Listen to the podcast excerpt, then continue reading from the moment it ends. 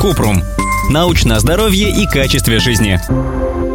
Шею может продуть или она болит по другой причине? Кратко, нет, не может. Состояние, которое обычно называют шею продуло, это миозит или воспаление в мышцах, проявляющиеся болью в шее. Холодный воздух, переохлаждение – это скорее факторы, из-за которых возрастает риск развития миозита. Однако, кроме переохлаждения, на организм должны подействовать другие факторы, например, вирусы.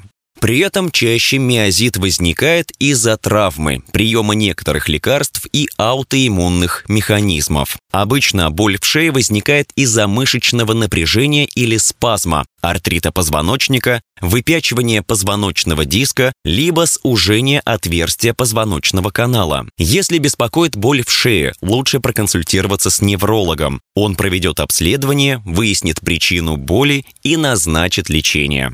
Подробно. Боль в шее появляется после травмы или воспаления любой из структур позвоночника, а также когда растягиваются мышцы, связки и защемляется нерв. Острая боль в шее обычно проходит в течение одной-двух недель, но в определенных ситуациях может вернуться, например, после сидячей работы или интенсивных занятий спортом.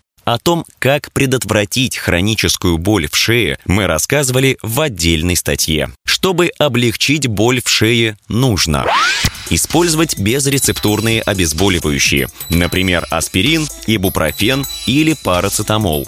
Приложить тепло или лед к участку, где болит шея. Первые 48-72 часа. Лучше использовать лед, а затем тепло. Например, принять теплый душ, сделать теплый компресс или положить грелку на шею. Аккуратно помассировать болезненные участки. Спать на жестком матрасе с подушкой, которая поддерживает шею. Можно купить специальную ортопедическую подушку.